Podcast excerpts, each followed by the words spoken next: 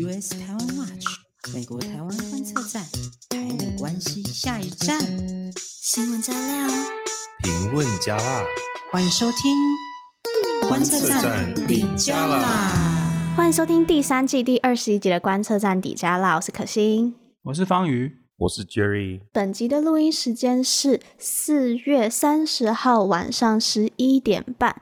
那大家听到的时候，有可能新闻会有一些差异，还请大家多多注意。那我们今天会提到的新闻有。美国两院通过了法案来挺台湾加入 WHA，还有英国外交大臣特拉斯，他提到北约也应该要保护台湾。第三个是 Twitter 最近的马斯克大事件，还有我们最后邀请到了法律白话文的洛毅来跟我们分享如何骗人。那我们今天的最大重点就是。应该是如何骗流量了？骗流量，这个比较好吗？好，我们接着最大声英文还是就是美国通过挺台加入 WHA 的法案。那呢，美国众议院呢，四月二十七号的时候，四百二十五票对上零票，这个压倒性直接是虐杀的这个票数呢，通过了一项法案，那要求国务卿要拟定政策来协助台湾重回世界卫生大会。那这项法案之前已经在参院通过嘛？那个时候在参议院领衔人就是刚来台湾的参议院的外交委员会主席梅南德兹。所以目前的状况是，这个法院接下来就会送交到。拜登的桌上，请他签署了。哎、欸，我可以补充一下吗？嗯嗯嗯，请说。这个票数真的非常值得注意。你知道众议院的议员就才这么多，啊、然后居然是四百二十五比零。我刚刚看了一下，其实就四个人没有投票，就是没有反对票嘛。我们刚刚看没有反对票，嗯嗯嗯，然后全部众议院也就四个议员是 not voting，然后等于是剩下所有的众议员全部都投赞成票，这是真的很夸张的一个票数。哎，这是不是就是破破纪录？对，好像是哦。以台湾为名的法案，对，居然是这么的无意义，这个应该是破纪录了。因为在众议院的表决不像参议院一样，因为参议院有一个机制叫做无异议通过嘛，就是说它可以寻求快速通关。哦、快速通关意思就是说，只要有任何一个议员反对就不行，就要再重新来这样子。可是参议院那种无异议通过，就是他可以不用表决。众议院这个是。记名表决哦，记名表决的状况下，四百二十五比零，这种状况真的是代表说美国目前停台，对，对啊，停台绝对是跨党派的这个停台湾啦。嗯，我觉得这件事，这个这个法案的重要的地方在于说，美国目前他们的策略非常的清楚，就是说他们已经启动要帮助台湾有意义参与联合国系统。不知道大家还记不记得，就是在去年十月份的时候呢，这个美国国务院发表了一个声明稿，那个声明稿写得非常。我觉得蛮感人的，就是很直白。他那个声明稿的，对啊，就是说 supporting Taiwan's participation in the UN system。要注意的是说，这跟过去美国那种模糊说什么有意义参与国际组织不一样，他是直接讲说 UN system 联合国系统，这个是一个非常巨大的转变。那当然，参与联合国系统跟加入联合国这是两件事，但是对对对对对，对台湾来说，我们就是最想要的是先参与到联合国相关的组织嘛，对不对？所以说，我觉得对台湾来说，这是非常的重要。对，没有错。因为大家知道，我们之前常常都是在去看一些美国国会台湾相关的法案嘛。其实我们统计出来，数量占最多的法案内容，其实就是国际参与这个分类。就是大部分美国国会里面的台湾相关法案，都是帮助台湾参加国际参与。但是呢，我觉得刚刚方讲的很对，就是我们发现了这个很。也不是很幽微的转变，但是它就是在用字上面已经开始转换了。从以前这种很模糊的参与国际，到现在就是很确切的这样子联合国系统。我觉得这是一个对我长期在看法案的人来说，我觉得这是一个很很大的进步。对对对对对。那在去年的十月啊，刚刚那个时候方宇有讲到嘛，就是。台美双方就有办高阶官员的会谈，然后呢，就是直接针对台湾如何有意义的参与联合国系统来做讨论。那这就是显示了说，以前是在国会做倡议，现在已经进入到国务院了，而且是在国务院的工作层级来推动这件事情，而且是已经开始在讨论是如何的参与法，而并不是只有嘴巴上说说。嗯，那现在美国国会的议员。这么压倒性的多数支持，并且敦促国务卿要做出实质的作为，这个意义就在于代表民意的国会议员们他们是一直有在持续推动 push 或是监督行政部门，嗯嗯嗯，你必须要做出更多实际的举动来挺台。嗯，对，这不得不提到这几天大家一定有看到很多人出来说啊，那个国会法案都没有用啦什么的哦。为什么会这样呢？因为有一群人就是很相信说啊，你看过去马政府时期，台湾也曾经有回到 WHA 啊，对不对？可是大家知道那个时候。的前提是什么？就是我们要承认一中原则，也就是说呢，中国要求台湾昭告天下说台湾是中国的一部分。嗯，一中原则就是这个嘛，台湾是中国的一部分，然后换取换取中国同意台湾在中国的允许之下哦，在中国的允许之下加入某一些国际组织。那这个对台湾来说，很显然并不是一个很理想的这个参与的方式嘛，因为你你要换掉的东西很多。嗯嗯嗯，我真可以补充一点的是，就因为我之前也会被类似的论述给说服，就好像都说，哎，我们牺牲一点国格，然后换来更多的国际参与，没有关系啦，就降低一下北京对台的施压。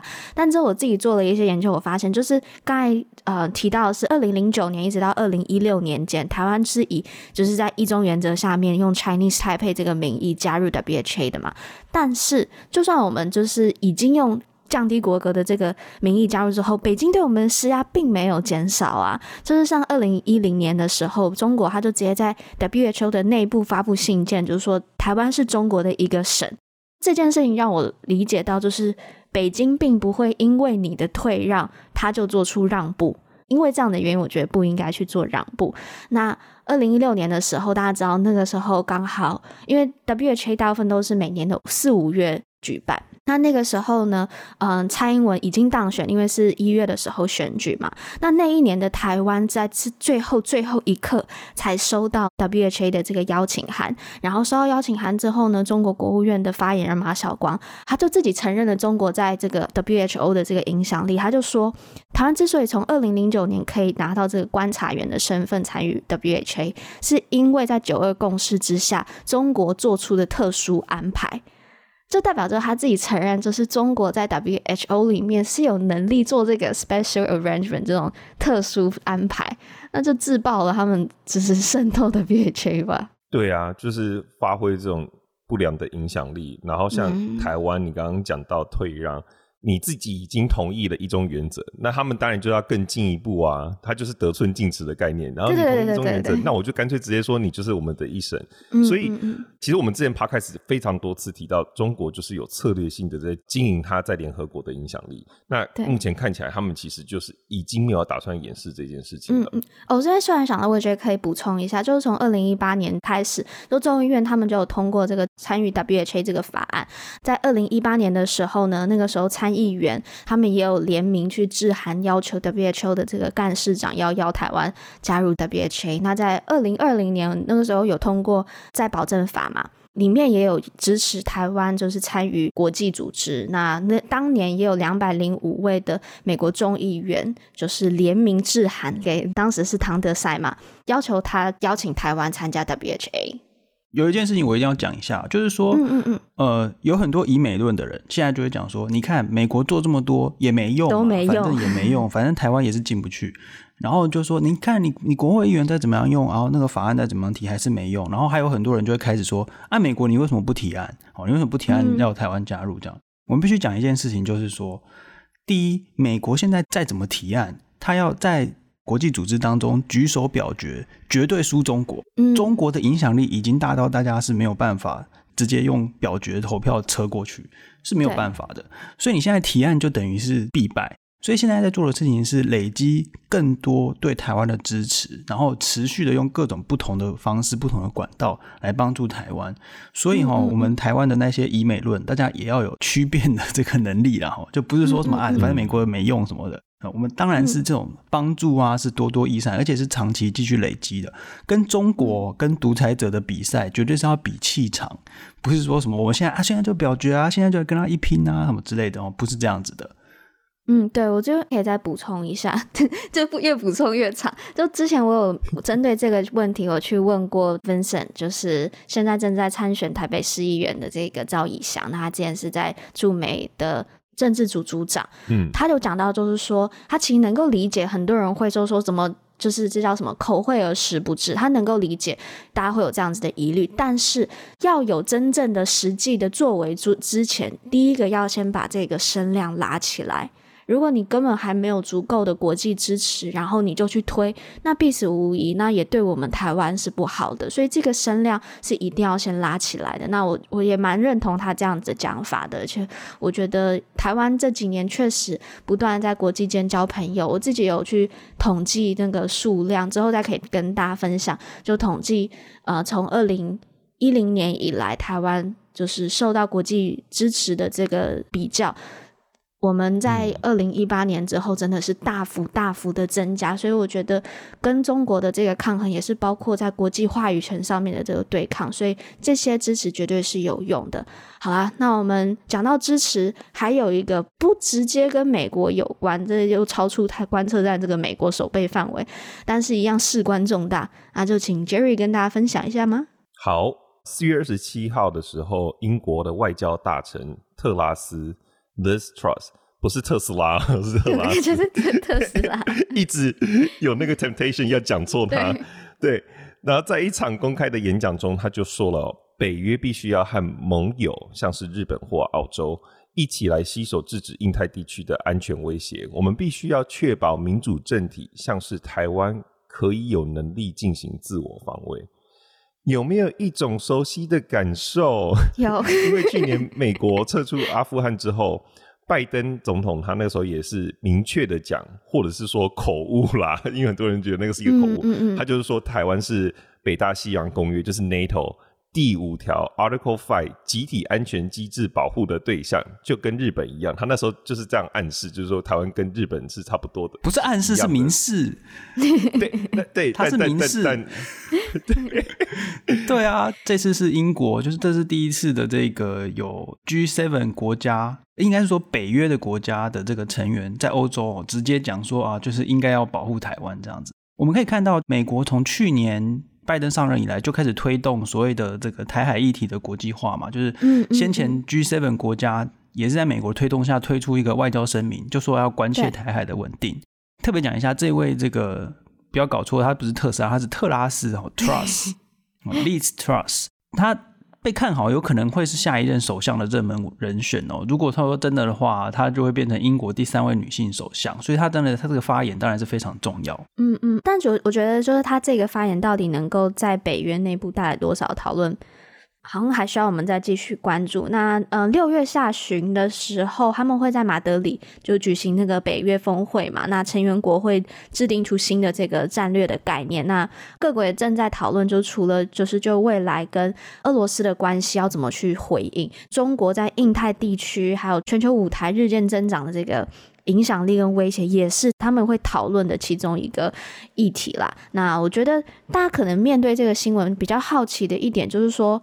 哎，北约不是 不是应该要保卫的是欧洲的安全吗？为什么会讨论到这个台海议题？没有错，这第一个当然是美国，也是这个北约最重要的这个国家之一嘛。印太地区台海的这个是北约领头羊的美国来说非常重大的这个国家利益哦，这个是第一点。嗯、那第二点就是说。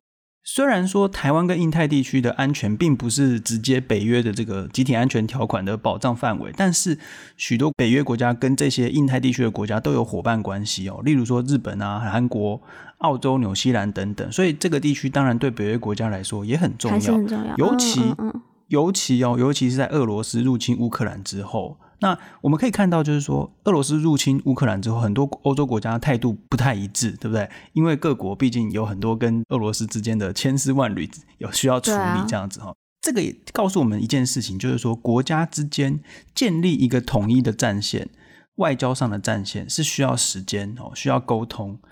那也就是说呢，你看，假设未来中国要对印太地区发动这种侵略的时候。各国要不要制裁中国？要怎么样对付中国？这个也是需要准备的啊。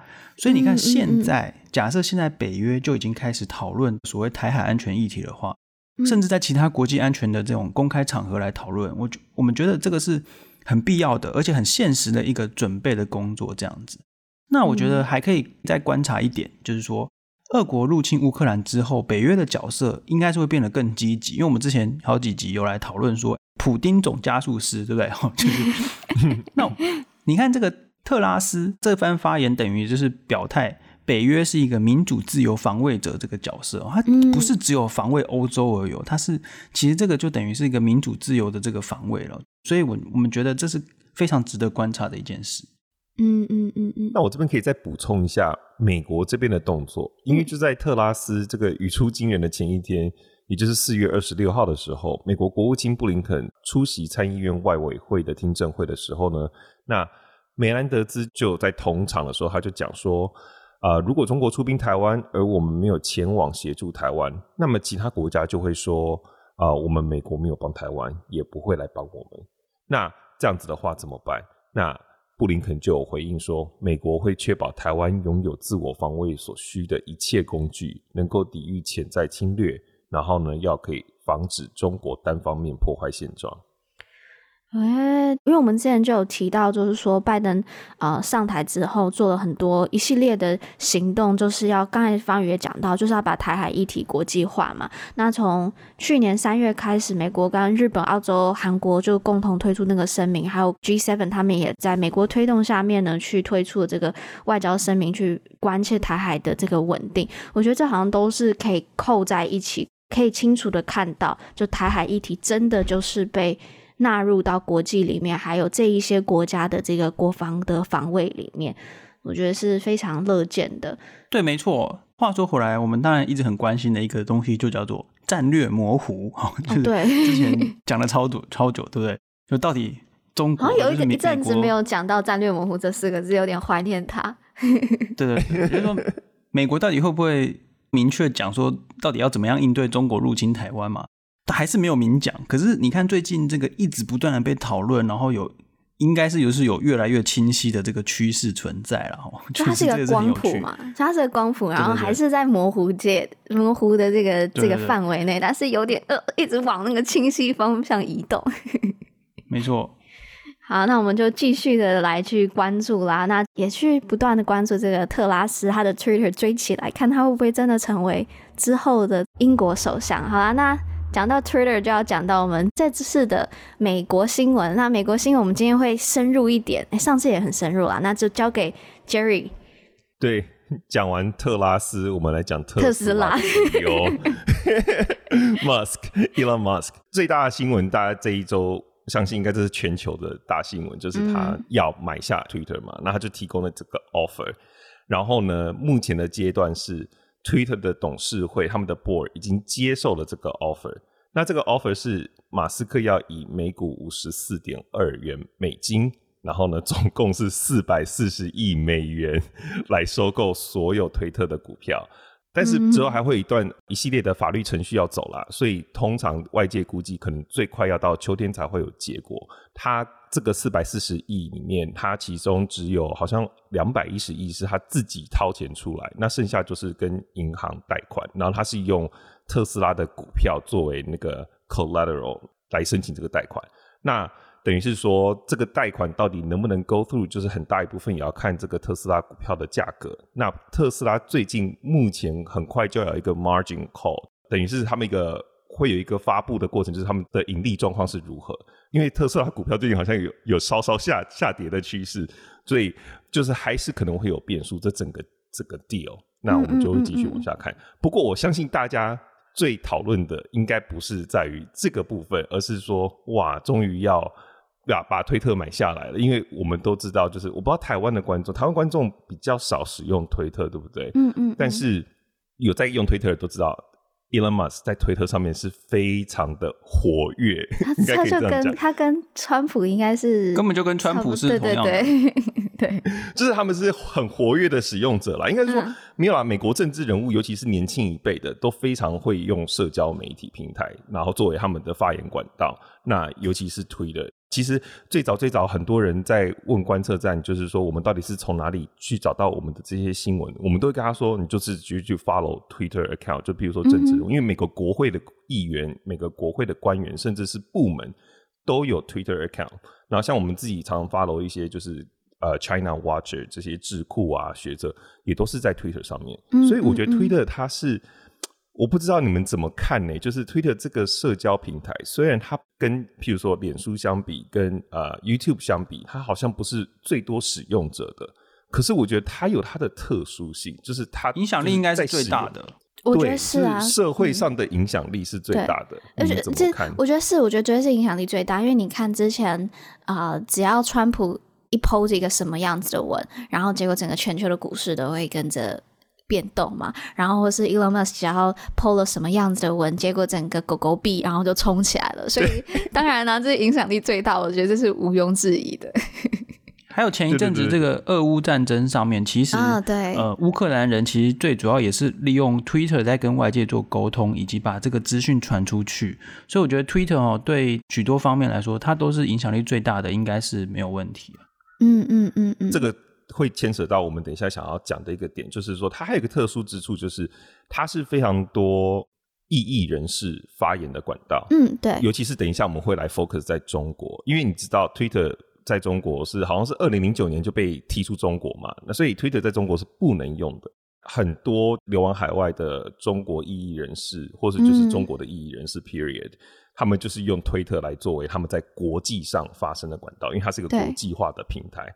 很讽刺的就是，Twitter 在中国境内是不能使用，可是中国官方却是 Twitter 的重度使用者。你看，没错，对。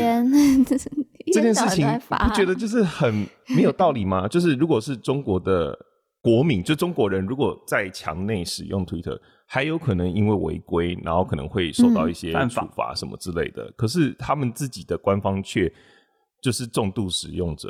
我觉得这个这就是这个平台它的特殊性，那它变成是一个有点像是言论战场的第一线，可以这样讲。我觉得可以这样讲，哎，嗯，对。那当然，就是马斯克他在说，就是他要买下推特这个时候，我觉得可以从几个方面来看。就是第一个好处是，的确推特它过去有一些被人家批评的地方，那很多人就很期待说，哎，Elon Musk 他收购之后，或许他可以带来一些改革。他其实有讲出一系列他想要在推特上面做出的改革方案。嗯嗯嗯。你知道我最喜欢的就是他有说他要推出 Long Twitter。因为你知道 Twitter 有字数限制，我印象中好像只有一百四十四个字，还是什么样子，很少。对，然后他说他其中一项改革就是要有 long tweet，然后我说耶，终于可以写长文了。啊，但我觉得它的特色也就是它都是短的，哎，然后你要一直接下去，接下去，接下来，这是它的特色。但你知道我们在脸书写文章就是写很长，哦，对，然 后就觉得推 一百四十四个字不够用，就觉得可以可以写长文。然后另外一个还有什么？我自己也觉得蛮实用，就是 edit。因为之前不能编辑，oh. 你一发出去之后，它就是这样。我觉得 edit button 这个是一个大概会是蛮争议性的，因为之前 Twitter 它的特色就是，你一旦发出去之后，你就没有办法改，除非你删掉。可是有时候有些人在发出去的当下没有意会自己讲错话，对，然后反而得到非常多的 likes 跟 shares，对不对？嗯、那如果你删掉的话，等于是说你要直接把这个流量高的 tweet 给删掉，你只能删掉。如果你真的不喜欢的话。嗯嗯嗯，但你不能编辑，所以这也是其中一个挣扎之处。另外一个，我觉得以科技人角度来看的话，我是很乐见的一个他要提出来的改革，就是他要公开 Twitter 的演算法。这个这个很猛哎、欸。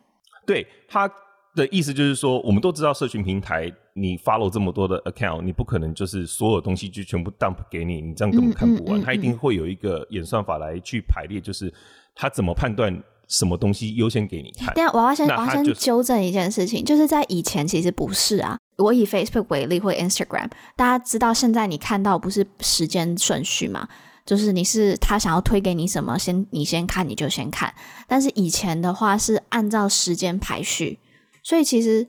我个人是喜欢时间排序的。之前那个 Haugen 就是脸书的吹哨者，他也讲到，就是说，其实应该就是要回归时间排序这件事情，然后才就可以破除这个演算法推波的这个问题了。对，但我觉得他这个做法其实是很好的，就是以一个更开放的角度来说，就是我也不告诉你到底这个是好或是坏，是什么是最好的，但是我公开我的演算法，所以就变成是可以有一个公开的问责的制度，你至少知道。你看到的东西是怎么来的？像是我们食品有一个产品的标签一样，你知道这个内容物是什么？那我们在用社群平台的时候，我们也都知道他们是怎么去给我们这些内容的。我觉得这样子很好。所以我觉得他有一些改革，其实我是蛮乐见、蛮期待的。可是大家很担心另外一件事情，就是 特斯拉，尤其在过去这个就刚好是疫情爆发这两年，跟中国之间的那个经济的连接是越来越强的，而且也不是说没来由的担心哦，因为的确特啊、呃、不是。我刚刚要讲的特特斯拉没有，就是马斯克，他之前就曾经也在推特上面有说过，就是像在去年的时候，他就说，呃，大战中国的经济啊，他说中国他会就是 do extremely well over the next decade，然后呢，甚至他说可能会成为未来世界的第一大经济体。那应该要看看现在的上海吧？哎、欸，你不要讲到上海。特斯拉它的 Super Center 就是在上海厂，哦，对，而且这个特斯拉对中国市场依赖越来越大。现在它的汽车总出货有百分之五十都是在中国制造的，就是 Made in China。然后它的盈余，它的盈余有超过百分之二十五是来自于中国。没错，中国已经是特斯拉目前的第二大市场，第一大市场还是在美国。哎、嗯欸，我不，我不不怀疑这，我完全不怀疑这件事，因为我那时候是二零一八年的时候，我有去上海。特斯拉数量真的不少哎，真的我有点难去讲，就是有多少，也没有去做这个计算。但但在二零一八年的时候，我就有意识到，哎，怎么路上还不少的特斯拉？而且就是你知道，电动车最重要的一个东西就是电池。电池。嗯。那我们其实之前有报过，电池它需要一些呃稀土材料的来源。然后呢？新疆乌鲁木齐、这个，对，没错，就是就是在新疆。新疆其实是电池生产所需要的原料很重要的一个产地，应该是全球最大的产地。嗯嗯、然后呢，中国的电池技术现在也是非常的好。然后特斯拉非常仰赖中国电池的出口，那这都让大家会很担心，说他对中国的依赖这么多，而且他过去的确也算是替中国喉舌。因为你还记得当时 COVID 爆发很严重的时候，他。特斯拉是加州的公司嘛，那他的车厂在加州，嗯、可是当时加州的呃规定就是防疫规定很严格，然后所以他就必须导致关厂。嗯、那那时候他就不惜跟加州的州长杠上。嗯，很多人就觉得这是后来为什么他出走德州的其中一个重要原因，就是他觉得加州管太多了，就是那种左交州，你什么都要管，那我就要到一个比较自由的地方。嗯，他当时就是因为防疫政策跟就是加州的州长就是杠上，可是呢，同时。他那个时候也大赞，就是中国。他说：“你看看中国，中国做的多好。”可是他其实不知道，中国他的防疫政策是更没有人性，啊、就是更惨不人道的。对啊，那个不用讲，现在上海，然后讲到现在上海才更那个，因为上海不是封城的嘛，整个都封城。嗯、可是最近开始，大概在四月中之后，开始少数的工厂可以开厂了。其中一个就是特斯拉吗？哦、没错，其中一个就是它的上海厂。中国政府就是跟大家说，因为防疫的关系啊，你会有群聚啊，所以你工厂要关啊。可是现在它居然可以成为首批就是开厂的名单之一，特斯拉的上海厂，嗯、大家都觉得这就是特权啊。而且你知道上海厂有多少员工吗？有八千名员工，所以你这样子不会群聚吗？不会有风险吗？就是大家都觉得很嗯嗯嗯很迟疑啦。而且真的讲不完，他在中国。我们之前也都知道，也报过了，就是外资到中国投资都必须要是 joint venture，、嗯、就是你必须要跟中国当地的呃企业一起合资。嗯、那很多人就说这就是他们偷美国技术的手段。可是特斯拉到中国投资，他不用哦。但但我一直有个想法，就是在在讲到 Twitter 这个议题的时候，大家都会讲到，就是说哦，呃，因为。呃，Musk 他跟中国之间的关系啊，所以之后有可能 Twitter 呃没办法再批评中国。但其实我个人没有到这么担心这件事情啦，就是我反而让我担心马斯克买下 Twitter 这件事，让它变成一个私有企业的事情。我最不满的一件事情是言论自由跟民主很重要的一件事情，它的就是 baseline 就是你不能有一个独大的一个。权力可以去掌控，就不能有 monopoly。那这件事情就让我想到，在美国这个 founding fathers，就是这些呃一开始初建美国的这一些嗯、呃、先贤们，就他们在立法的时候，他们都是不断在削弱他们自己可能拥有的权利，就不断的削弱这个执政的能力，然后一直透过很多这种 check and balance 的方式，然后透过各种的机制，然后去降低他砍滥权的可能。但是我觉得。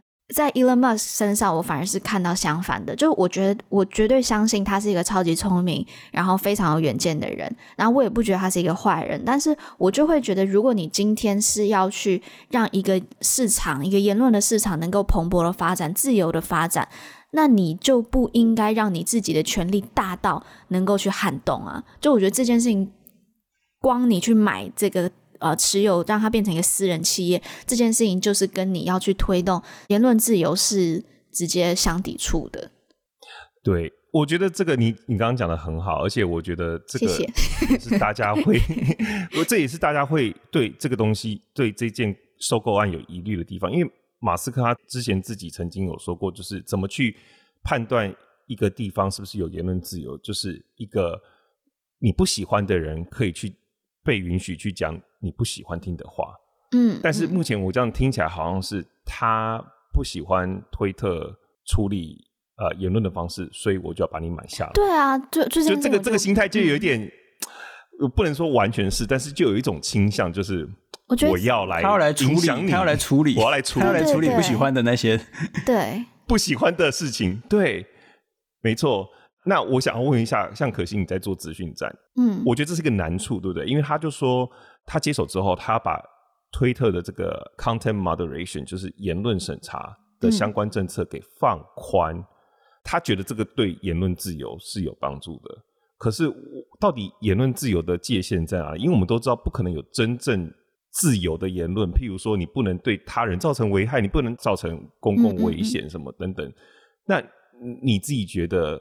就是这个界限到底要怎么拿拿捏，然后放宽审查就是自由吗？我不觉得啊，我个人会觉得像像 OK，Twitter 之前最大的一个争议就是川普的那个呃 Jan 6的时候嘛，对，就是国会二零二一年一月六号的暴乱的这件事情，呃，到现在都还在一直在开审的一件事情，就是川普的言论到底有没有煽动他们，他是不是一个煽动言论？然后我觉得自由不是让你无限上纲的。大家可以看到，之前在缅甸发生的罗兴亚人的事件的时候，罗兴亚人被屠杀的时候，当时 Facebook 为什么会被骂那么惨？就是二零一八年的时候，Facebook 它根本没有会缅甸文的人去做这个言论的言论的控管。那就让这些相关的这些错误呃不断的去煽动，然后要去追杀这一些罗兴亚人的贴文，然后就不断的在传播，传播传播出去之后，真的就造成了这一些人就这样就死掉了。那我觉得不止造成伤害，真的是造成伤害，造成屠杀，有错误的理解，就是其他缅甸的居民可能真的认为，哦，他们就真的是这样。那你要为这些人讲说，这是他的言论自由吗？他今天如果叫人家说你要去杀某某某某宗教的人，这个也叫做言论自由吗？就是言自由绝对是不是无限上纲的嘛？就是他是在一个呃，就在法律规范之内，然后当然他的那个。界限，它那个灰色地带怎么去拿捏？我觉得这是大家要不断去讨论言论审查这件事情。我觉得是大家要一起来讨论的。那我去比较了一下 Facebook、YouTube 跟呃 Twitter 还有 TikTok，他们在做言论审查的这些情形。其实我个人会觉得啦，Twitter 在跟其他这些平台比起来，比下来之后，我个人认为 Twitter 在言论审查上面他们是做的比其他的其他的平台好。为什么会这样讲？Twitter 它在二零一二年的时候就已经公布它的第一个透明度报告了。那 Facebook 是二零一八年的时候才公布，嗯，YouTube 也是二零一八年，TikTok 是二零一九年的时候才公布的。然后早好久哦，对，他早了六年，人家就推出这个透明度报告。而且以从研究者来的角度来讲，Twitter 它今天测下来的这些内容，它会提供给研究者再去做进一步的研究。Facebook、YouTube 跟 TikTok 并没有给。就是这他没有给说他推他撤下这些账号，然后背这些账号内容是什么，或是他背后的。那这些内容其实是很重要的，因为我们当研究者有这些内容的时候，我们可以了解这样这些是什么样子的内容。那我们要怎么样去做更好的一个规范，让这些内容不要被传播？这是有很有研究很高的研究价值的。但是 Twitter 有给，有其他的并没有给。那再来一点呢，是 Twitter 他们创了好几个专案，在台湾可能看不到，但是譬如说他们有一个叫做先先读再转发的一个专案，就是他那个时候你只要一打开一个推文，他就你要转发的时候，他就会跳出一个 icon，就问你，哎，你读过了没？你读完了，那你再转发，就是一个提醒的标示。然后或是他们也会有一个叫 Bird Watch，就是 Bird。就是鸟嘛，那个 Twitter 那个鸟，鸟 Bird 就 Twitter 的鸟，对，就 Bird Watch 的这个专案是让大家不同，就所有的民众可以一起来去公开，一起做查核的行动。所以我觉得比起其他的呃 Facebook、YouTube 跟 TikTok，Twitter 在言论审查还有在如何去更好的去经营这个言论市场上面，他做的行为是比其他的还更积极的。但是却现在，因为就是 Elon Musk 还在他在讨论这件事情，反而我觉得他有可能，我我个人是非常不爽，他要对不起，我就直接这样讲。但是我个人是非常不爽，他要买一下 Twitter 啦。不气不气，方宇呢？我的观点跟可心其实还蛮像的哦，因为我们平常会看一些像资讯站啊，还有就是相关的一些研究，嗯嗯嗯，就是说科技巨头到底要不要为社群媒体上的意见负责任呢？哦，然后还有一件事情就是，如果全部都不管制，我们追求百分之百的这个言论自由，会发生什么事情？嗯、其实过去这段时间以来，大家的共识，所谓大家是指研究者以及科技公司，都已经有一个共识，就是说，其实是要要管制的，积极的去参与到阻止假新闻、嗯、阻止仇恨言论的这个过程当中。就是你一个科技公司，你不能就是说啊，我们只是一个平台，我们我们要玩百分之百的言论自由哦。嗯，其实现在在网络上面，很多人对于像推特啊或 Facebook 不满意的，就是说啊，其实为什么有些东西会被筛选掉？为什么有些东西会被撤下来？这样等等。嗯嗯嗯，嗯。的确，每一个平台的那个撤下来的这个审查机制，可能都有一些问题，可能有一些改进的地方。可是我们不能就因此就是说完全都不要，对，什么百分之百言论自由，这个其实是会有问题的。因为研究者已经发现说，这些假新闻啊、仇恨言论都是散播非常快，而且会造成立即的伤害。嗯，所以说这些。基本的这些机制是要有的。那我觉得现在马斯克他其实他讲说他要买推特的这个原因，好像并不是从商业上，因为你看推特并不是一家会赚钱的公司，对，所以你如果从商业上来讲的话，就说，哎，我要来把它买下来，然后要想办法就是呃赚更多钱，这这个理由还 OK 嘛，对不对？可是他不是，他是说啊，我对于这个言论审查不满，我要追求百分之百言论自由，然后就说啊，现在都是那些。什么左派 什么之类的，而且你看他还最近才发了一个那个图，很很有名的图嘛，对不对？我们今天可能没有时间细讲，但他总之就是说啊，我们右派都都没有动啊，可是你们就是左派越来越极端这样子，这样就非常讨厌，一副就是我要来打击你们这些左派的那种。姿态，就是我觉得这个啦，他的意图很很可疑，对不对？嗯，他从来没有，他没有在掩饰啊，他就是说，我觉得你们左派都很可恶啊，左派就掌握推特，然后 之类的。可是我觉得这个是就是一个误解，因为科技公司哪里有科技公司都嘛是追求去管制啊什么，哪里都是一点都对啊。我觉得他不受控的这种自走炮的性格哦，其实掌握了这个媒体平台之后呢，可能对于整个言论市场来讲，可能不是很有利。然后，而且我还是必须要讲，就是我身边的这些呃研究者啊朋友，其实最担心的还是中国因素啦。哦，就是 中国因素真的是无法忽视的一个非常重要的一点。因为大家想想看，假设未来中国想要在推特上面进行某一些的某一些的言论的这个宣传，甚至是影响其他人的言论，假设假设他用这个 特斯拉在中国的庞大资产来。要求 不要说威胁好了，嗯、要求马斯克做一些些的改变或让步，会怎么办？嗯、我坦白说，我真的不知道。嗯，好，我我觉得我最后可以总结一下，就是我能够理解为什么会有今天这样子，他会想要来收购 Twitter，或是他对于推特言论审查的的不满，就是因为当时川普账号被下架，对，对不对？但是呢，很多人就会说，可是你看中国这些大万学人官媒，他们的账号都还在。所以他们就觉得很不满，尤其是当然是对右派人士，他们觉得这个是无法接受的事情。不过同时，推特他们的确也有做到一些，譬如说像现在你去看中国的就是官媒，他们全部都会被被表示他们是中国官媒，他们就会清楚的列出这些人他们跟中国的关系。嗯。那这也是就是不断做出的努力。那刚刚讲到方云讲到钱的问题，他说他不是为了钱，这就更可疑了。为什么大家会担心的原因是？因为就像我刚刚讲的，他这四百四十亿不是都是自掏腰包哦，他其中大大概约一半的钱都是跟银行贷款来的哦，他贷款的那些金额几乎是去年啊推特年营收的七倍以上。那你这个钱都是要还的，对不对？那很多人就说，你说你不 care 推特到底赚不赚钱，那你倒是说说你借了这么跟外界借了这么多的钱，你是你是怎么个还法？如果推特不赚钱的话，你怎么个还法？还是你有其他？好吧，这样讲的话，那那我就我就能理解我。好，中国因素确实是一个很大的问题。好，我我最后是觉得说，如果他今天真的对于要改善这个平台上的讨论啊，或是言论自由等等。我觉得以他现在这么大的，就是他是全球首富嘛，嗯、老实说他是有 platform 的。我们所谓就是在英文里面讲说，这个人有他的 platform，意思是说他今天想要发言，他绝对有管道。他今天想要上节目讲什什么事情，每一家采电视都会争先抢后的要去采访他，嗯、就是他不缺发言管道，他不缺就是去推广他自理念的这个管道。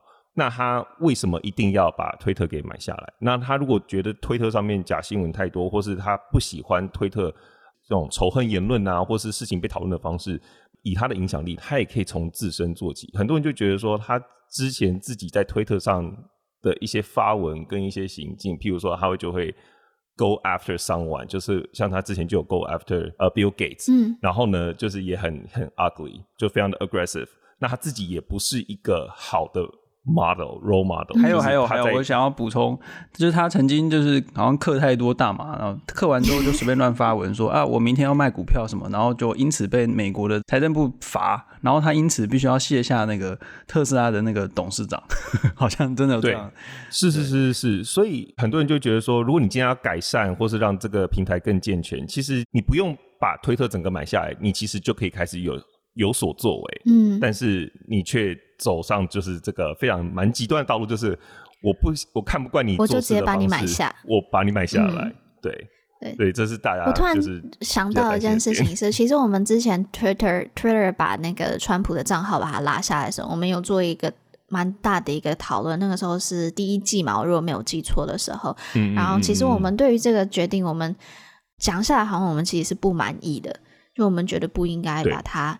不应该就直接这样子封掉它，对，但是对啊，就是反应过度，反应过度，对，所以我觉得就是要如何去反应，我觉得是可以讨论，但并不是说你这个反应不好，那我就把你买下来，然后去改变你的反应，这个就是我很 我我们很没办法接受的事情啦。等一下等一下等一下，我们今天讲完这个，又会被骂说啊，你们左交就是不喜欢马斯克啦什么的。那我们最后来补，我想要补一下右交观点哦，好，就是你假设假设你今天。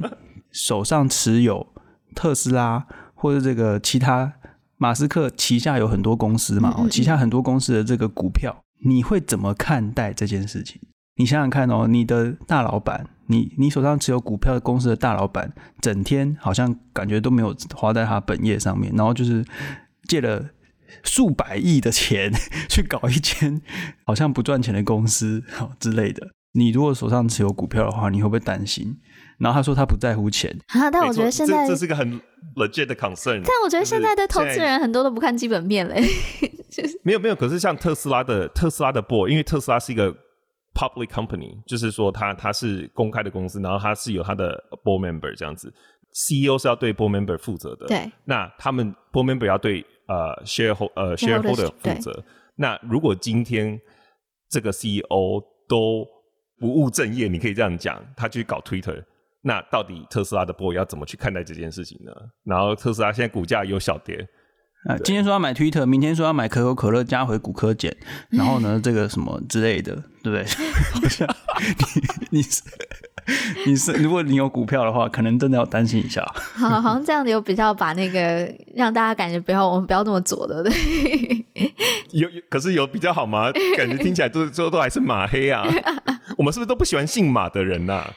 哎，我也也对对对，哎，真的，好好，我我们赶快否认，我们赶快进入到我们对对对，我们赶快结束，对对对，下一阶段，我现在不知道怎么结尾了。好，那我们就要进入到我们的 call out 环节啦。那我们今天很开心可以邀请到就是法律白话文的洛毅。那今天就是一个聊天大会，因为就是太开心可以邀请到洛毅，然后我们来请意一下，就要如何如何骗流量，是这样吗？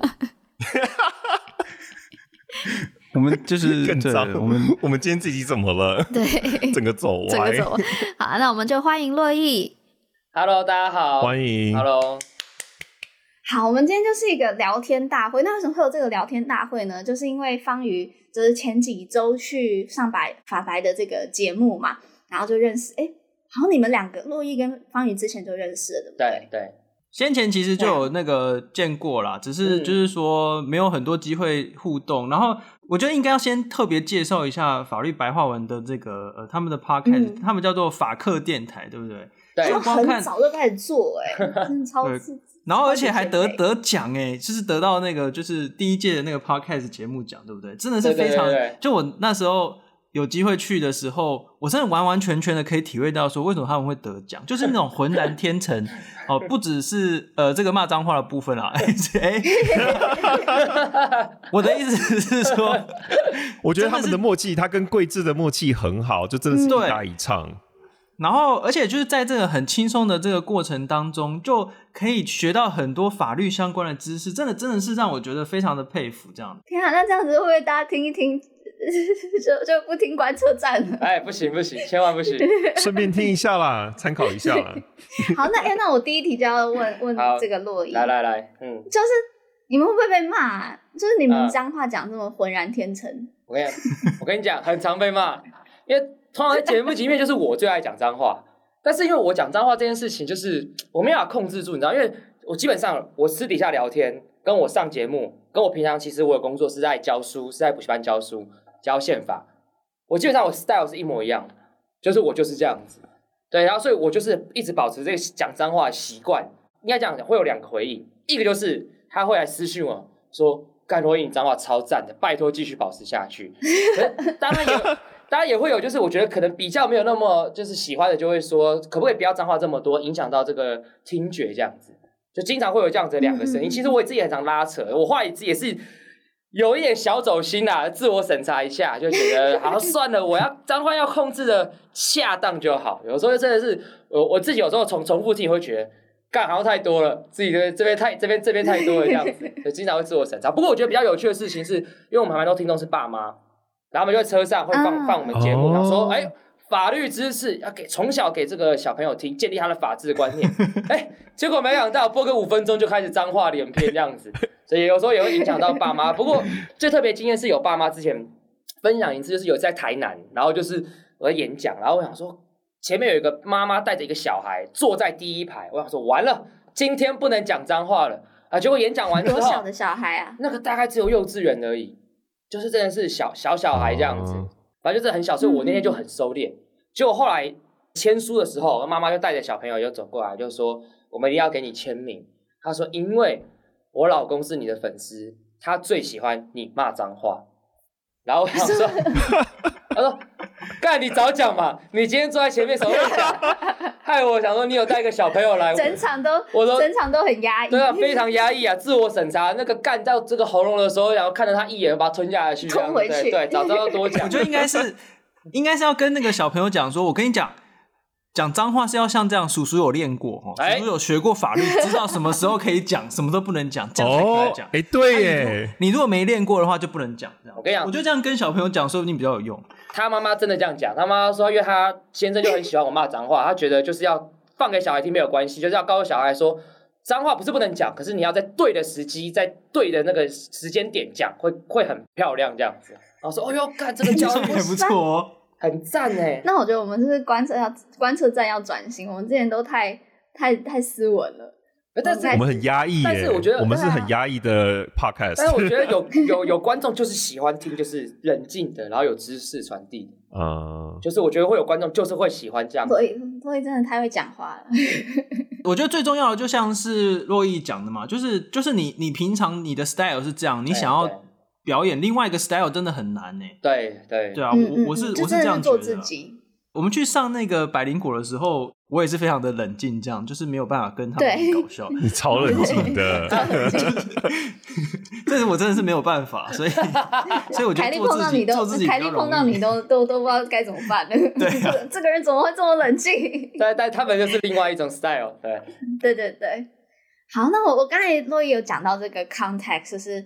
整个法律的背后有很多很多这个脉络嘛。对那我就很好奇，因为就是法白，对，它就是如同他们的名字是把法律变成白话文，但是。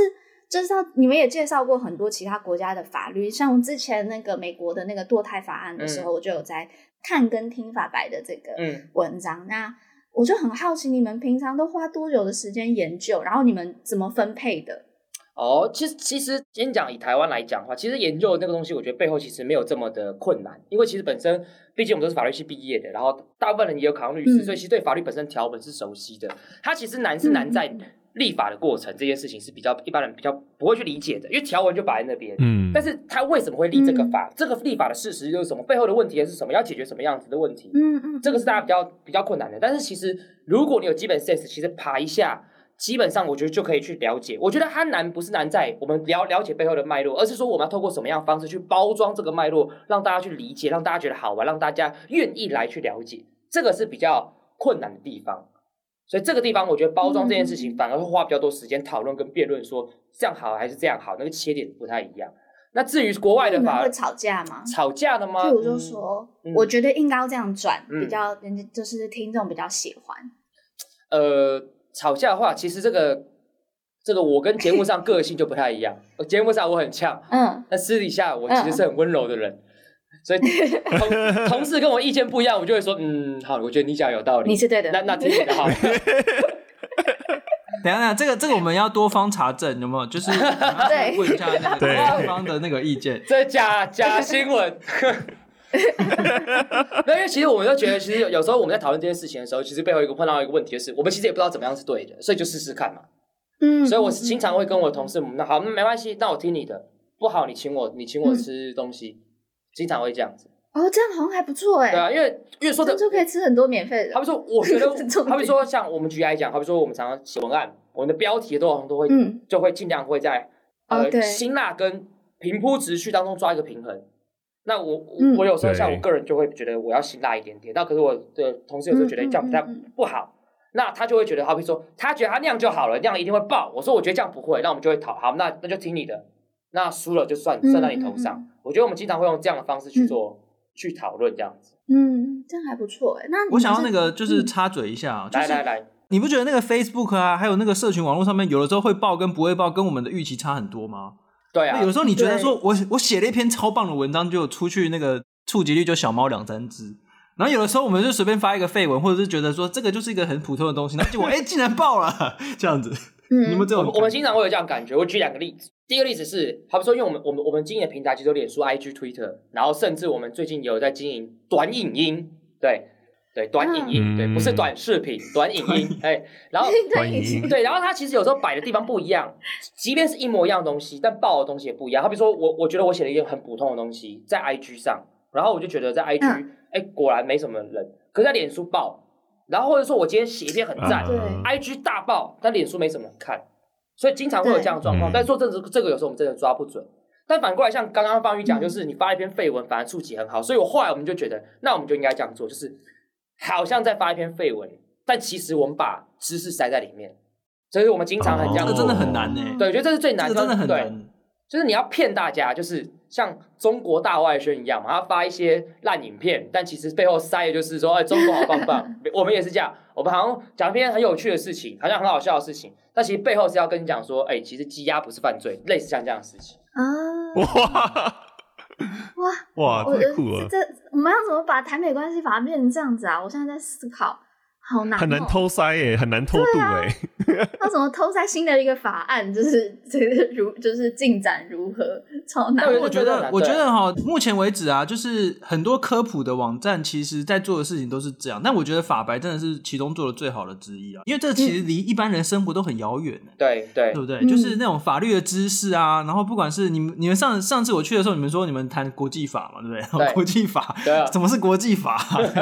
真的是要很很困难。就是说，要让说服人们说，哦，这些东西对我们来讲很重要，所以我觉得这个科普的工作真的是很有趣的一个挑战啊，对不对？我觉得很好玩。那你们怎么分配的？我们分配来讲，就是我们呃，像我自己本身是负责社群行销的部分，所以所有的社群的内容基本上都是我在管理的。我们同事如果做好东西，我要想办法让它扩散出去，这是我的工作。嗯嗯，像我们有其他同事是负责做业务的，他就必须跟外面的人合作。对，好比说我们有一些业配等等也要做。嗯、那我们也有另外一个 team 是在做比较深度内容的，所以我们基本上，好比说像我这，就以我这边视角来讲，深度内容给我，呃，商案给我，我要想办法让它变得最好玩、最有趣，把它散播出去。我觉得这是我比较擅长的一件事情。嗯、那我下面有就有有一些同事，我们会有不同的工作的内容，像有人就负责去做影音内容。或者是每天不日常的文案，嗯、对，大家有另外一个同事就是负责做图的。那我们三个也会讨论，就是说要怎么样把这东西变得最简单有趣，把它弄出去。我觉得这个是我们必须就是经常在做的事情。嗯、所以我觉得也稍微分享一下，好比说一篇文案，那它里面传达某个法律知识，其实我我们最后的标题都不是去讲那个法律知识，就一定是要把这篇文案里面，我觉得大家最吸引别人的东西，把它变成这个标题，把它变成包装。我觉得那个那个往往才会打到这样子，因为我们也必须理解一件事情，大部分人看东西都只看标题，只看标题，对。对。我觉得法白这一点做的很好，嗯、就是他们有时候会用类比的观念，嗯、就是他可能在讲讲一个法律的概念，嗯、但是呢，他会不直接讲那件事情，他会先举一个其他的例子，就说，哎、欸，如果这件事情发生了，你能够接受吗？对，然后大家就觉得当然不行啊，然后再点进去看，然后点了点进去看之后才发现，如果这件事情这样你觉得不公平，那你知道其实在什么什么法律上面这件事情正正在被发生或者什么之类的，嗯、就是用那种类比的手法，我觉得就很吸引人，我就会点进去去看，是不是就被骗进来了？我跟你讲。我觉得标题就是一定要，标题就是一定要有点骗的程度啦。因为如果你真的是很平铺直叙的把你文章的内容呈现，我想真的没有人要看。但是我们也很常被骂，我们也很常被骂说你标题。我知道了，那我们这一集的标题就是说法白说我们就是要骗，来，就是要这样讲，就是要这样讲。对，真的就就讲白话一点，讲好听。讲好听点是包装啊，讲难听点就是骗啊。因为其实，但是我觉得不用担心的事情是，不论是菜场政治学校或者美国国会观测站，其实大家我们东西都是好的，所以骗别人进来，我觉得不会怎么样。就是你被骗进来，你不会失望啦。你又不是像什么东森新闻，哦，不是农场，对，对，你被骗进来，你会觉得你会觉得 干，公阿小，但是你被骗进来，你会觉得 哇，值得，东西好这样子。没有没有没有，等一下等一下等一下，你确定你确定读者不会失望吗？等一下哦，这个这个 有些人那哦，就进来之后就开始骂说啊，你怎么不骂？你怎么不骂一下民主党啊？你怎么为什么不捧一下川普啊？什么的，就他们都超失望的。哦，对，这个真的，这个有时候真的没办法，我就觉得就一直坚，就只能坚持下去，因为这个像这样子的观众，他是已经既有立，他是已经带有立场来来看你们，那就那就没有关系。对啊，我们也是很常被骂说，为什么你们不骂民进党？我想说，哎，有啊。我上礼拜五才骂蔡英文特色，哎，你为什么不讲？为什么不讲这件事情？然后他根本没有听，他根本没有看。但是我觉得就不管他了，对啊，那个真的没有。OK OK，那我们再下一个标题：法白说观众根本没有听，根本没有看。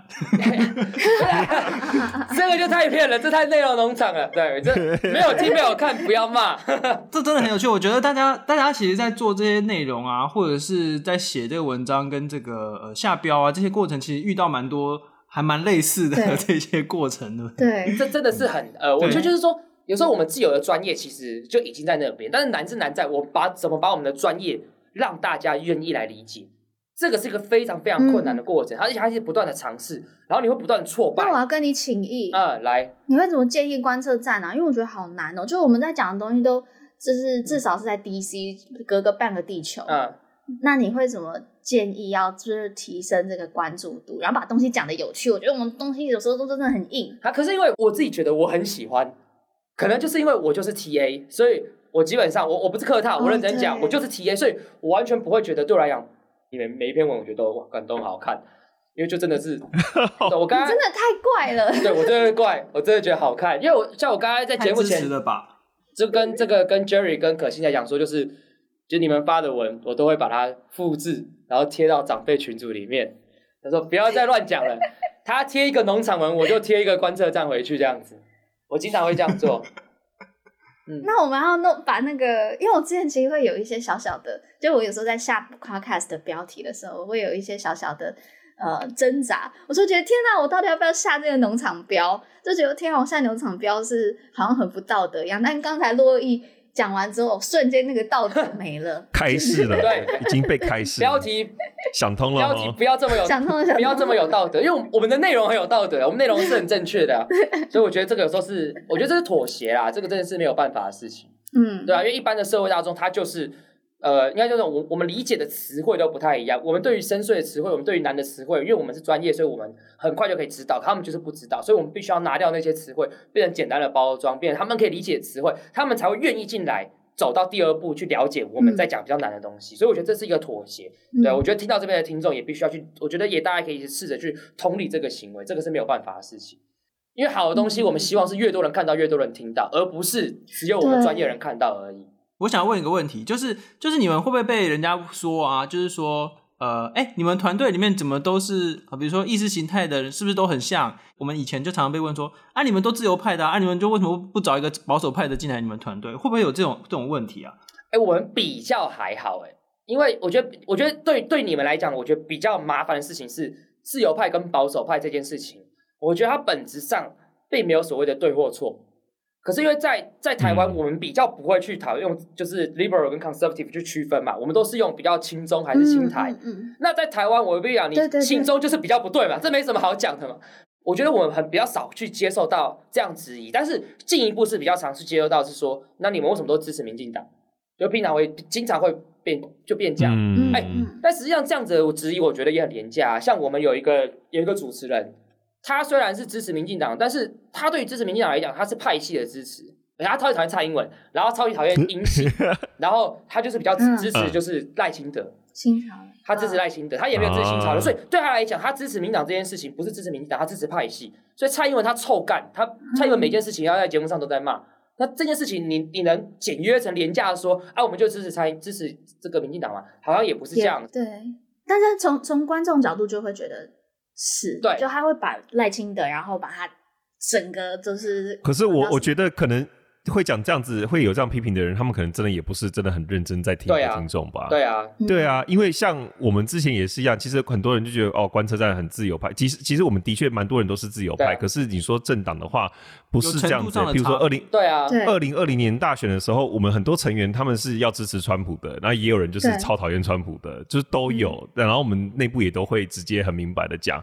可是，就是如果不是忠忠实听众，其实听不到这一块。对，我那个时候有两种回应啊。第一种回应就是说，哎，在光谱上面，每个人的位置都不一样，也不是说所有自由派就是通通都在最左边，或者是怎样，就是也有中间啊，也有右边的啊。所以，所以其实不一样。然后第二种就是，我就说，OK，那我们呢，有的时候讲了一下那个共和党的东西，就被说是共和党侧翼；然后我们讲一下民主党的东西，就被说是民主党侧翼。我们收集了超多标签，我觉得我们还蛮荣幸的。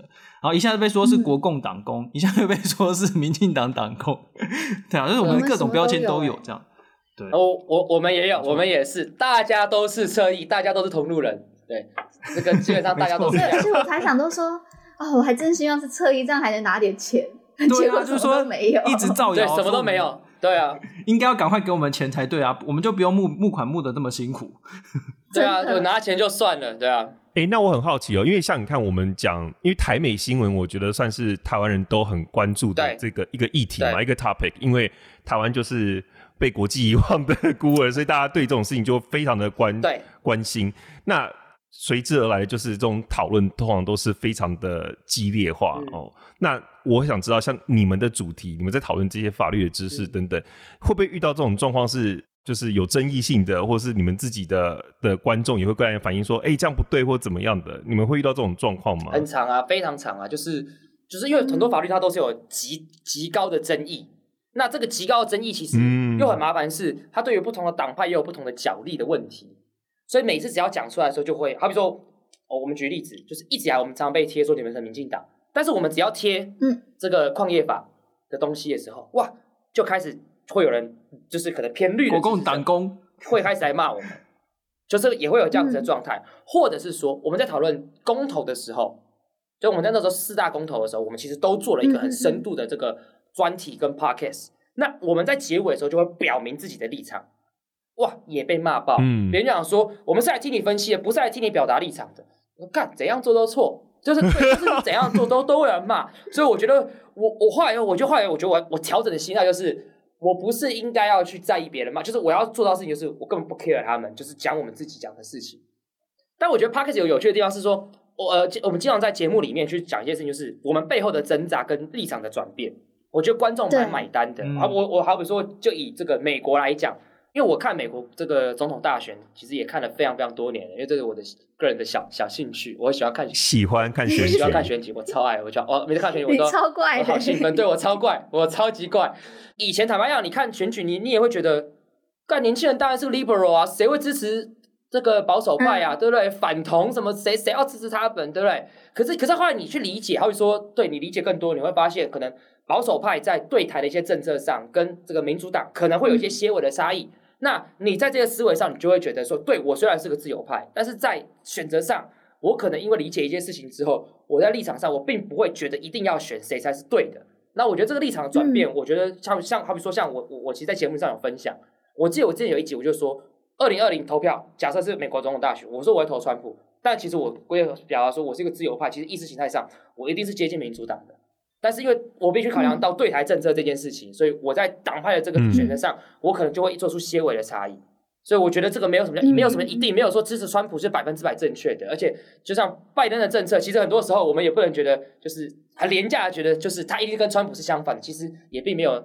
这么一定，其实并没有，对啊，对，就像就像你们、你们的网站很常讲，你们的贴文很常讲，其实讲了超多的，对啊，就是 对台对台政策，对这个中的政策，其实在美国两大党基本上的差异没有大家想象中这么的大。那像这东西，你去理解的时候，你就会发现没有那么二分。那我觉得这个就是一个我觉得很重要也很有趣的事情。嗯、那我觉得如果在 Podcast 上可以跟大家讲说，我们这个我的立场的转变，我觉得这个时候大家会觉得蛮耳目一新，然后他会更愿意去听你们讲的一些更专业的东西。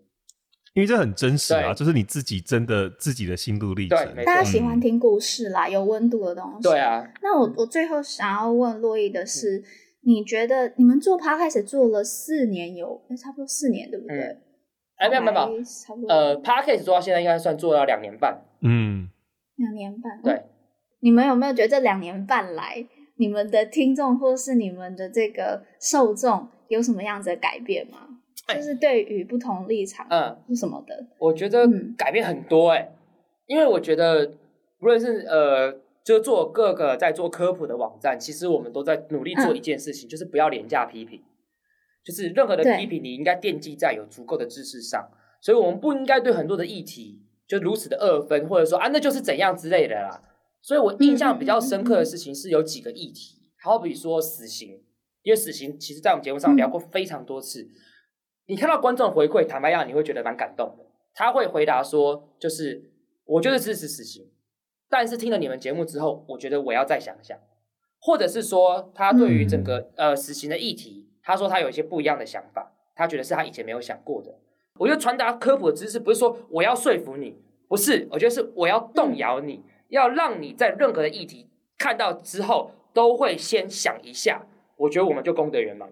哇塞！听了你的这一个之后，真的立刻就觉得要去听法白的那个。对啊，没有，这是观众要多，要多听美国国会观测站，他们的书非常好看啊！谢谢。好了，那我们今天其实已经大超时了，就是我们原本是想说，就是录个十五到二十分钟就好，结果现在已经快要三十分钟了呢。那我们今天很开心可以。